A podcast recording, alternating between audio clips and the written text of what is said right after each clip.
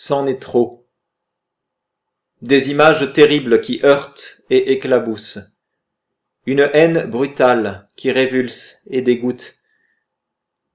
Comment l'amour et la paix pourraient-ils se glisser au creux de cette violence? Quelle brèche laisserait voir Dieu dans ce tableau rouge sang? Je n'en vois qu'une. Elle est au centre. Une brèche qui d'un coup a bu toute violence. Celle couvrit un jour sur le côté le centurion romain au corps pendu en croix.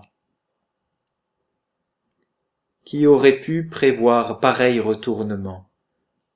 Qui savait que les coups mérités depuis toujours par l'impie retomberaient sur qui n'aurait jamais péché?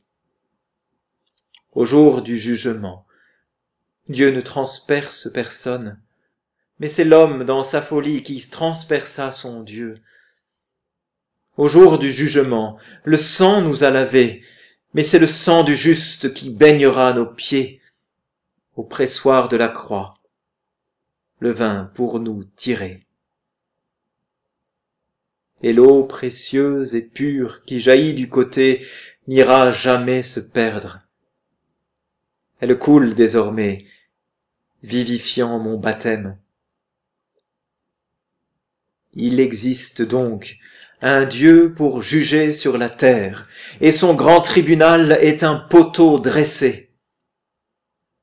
La justice jusqu'à lui était bien bâillonnée, et sa passion muette, là pour nous libérer.